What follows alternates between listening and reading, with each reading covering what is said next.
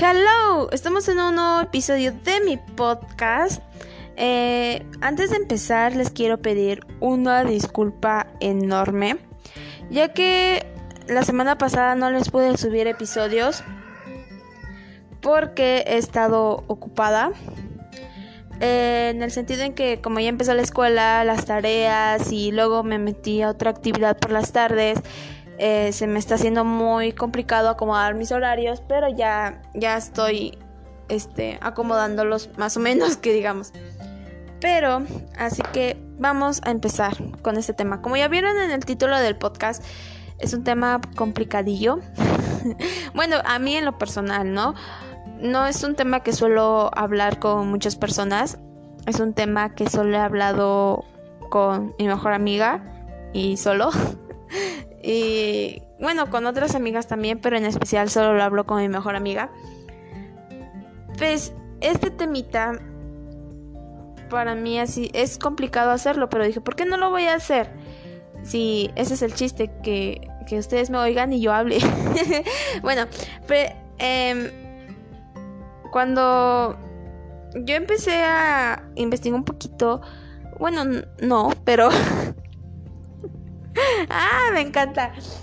Eh, yo el amor lo clasifico por varias maneras. Lo clasifico amor de amistad, amor de familia y amor de pareja, o sea, de ya de novios y así, ¿no?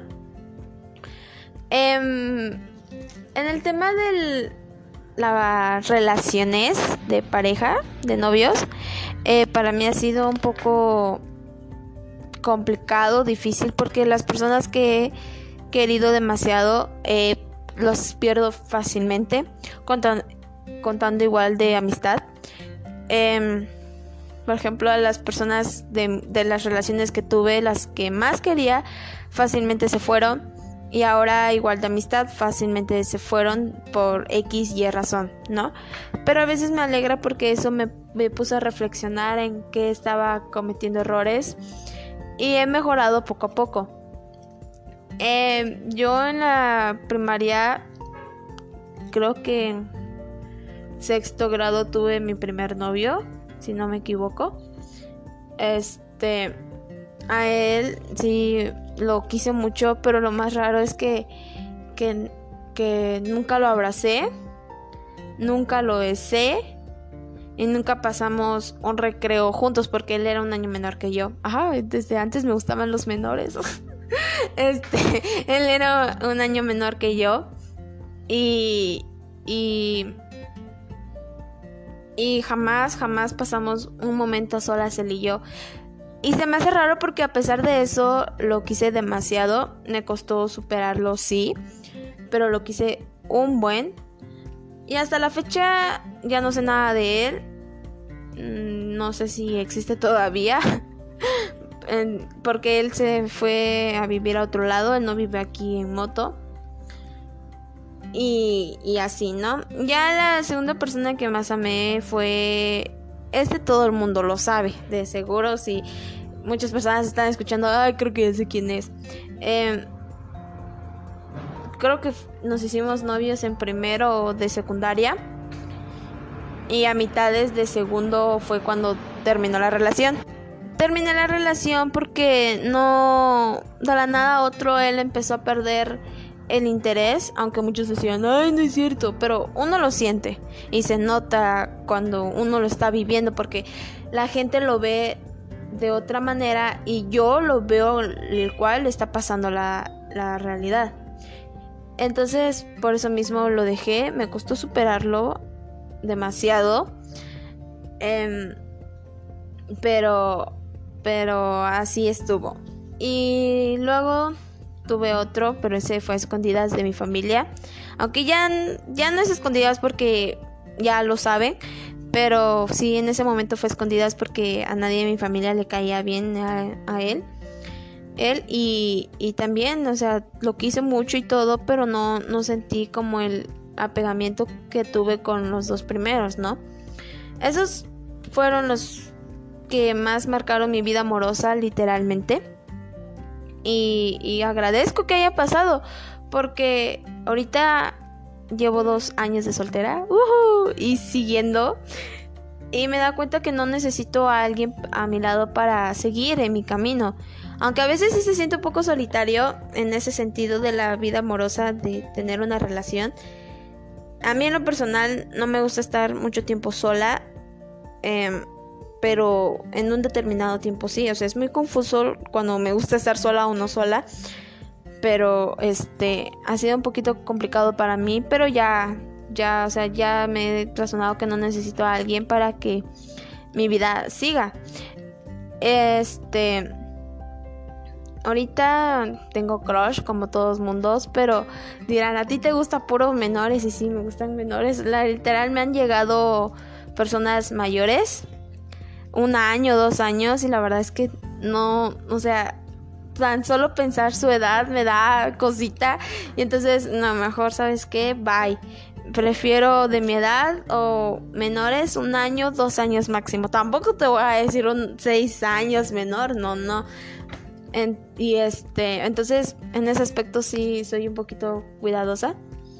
Entonces, luego en el amor de amistad, ¿qué decir? Eso no se gana fácilmente, no se da fácilmente uno hay que ganarse el amor de la amistad de la otra persona.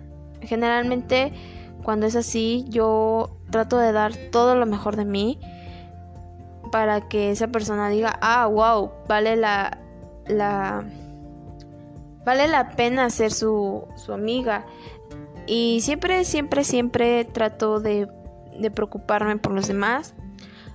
Aunque aunque a mí no muy me preocupo por mí misma, pero me gusta preocuparme mucho por los demás, si, si están bien emocionalmente, físicamente, mentalmente, todo.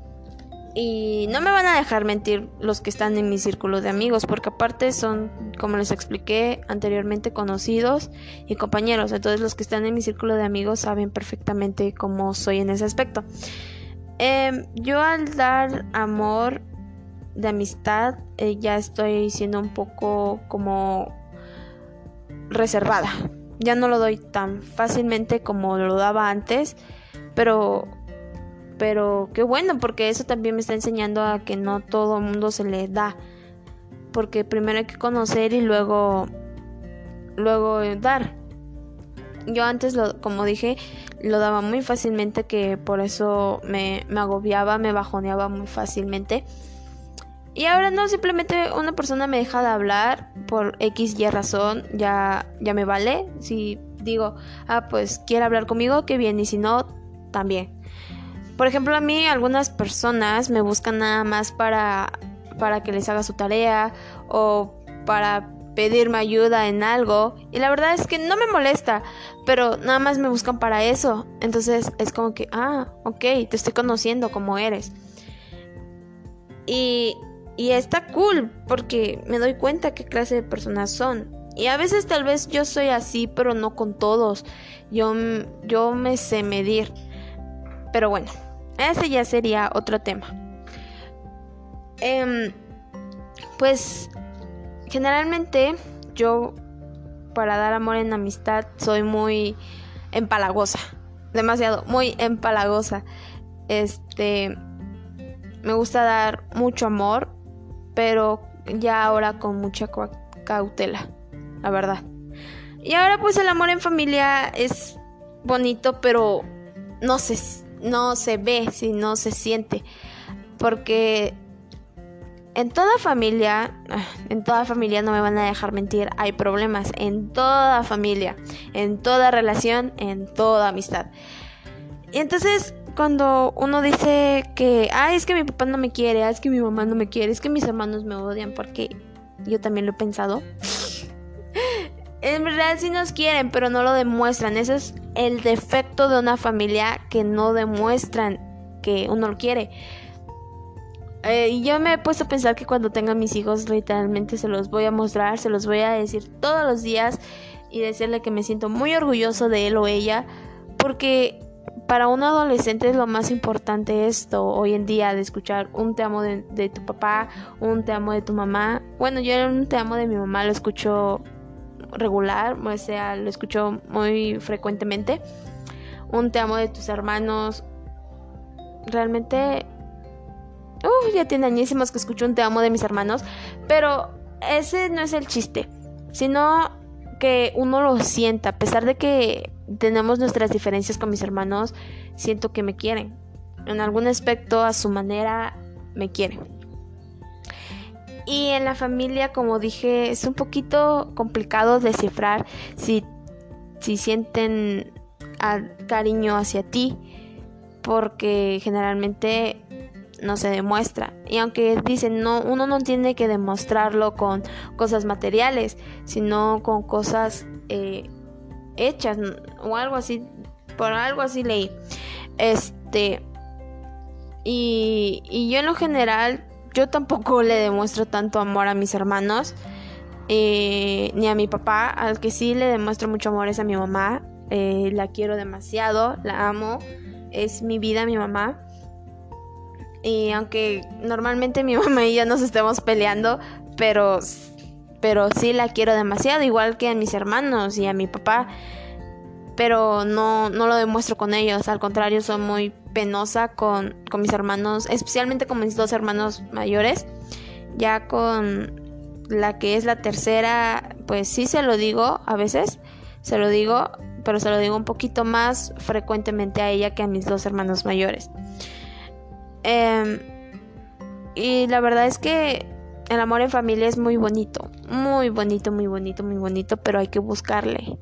Porque hay una frase de mi mamá que dice que la felicidad lo hace uno. Y es cierto, la felicidad lo hace uno y mi mamá siempre trata de que las dos estemos felices, estemos riendo, estemos jugando, estemos, nos estemos haciendo bromas entre ella y yo porque no es para que sepan, pero se los voy a decir, no es que les interese también, ¿verdad? Pero lo voy a comentar.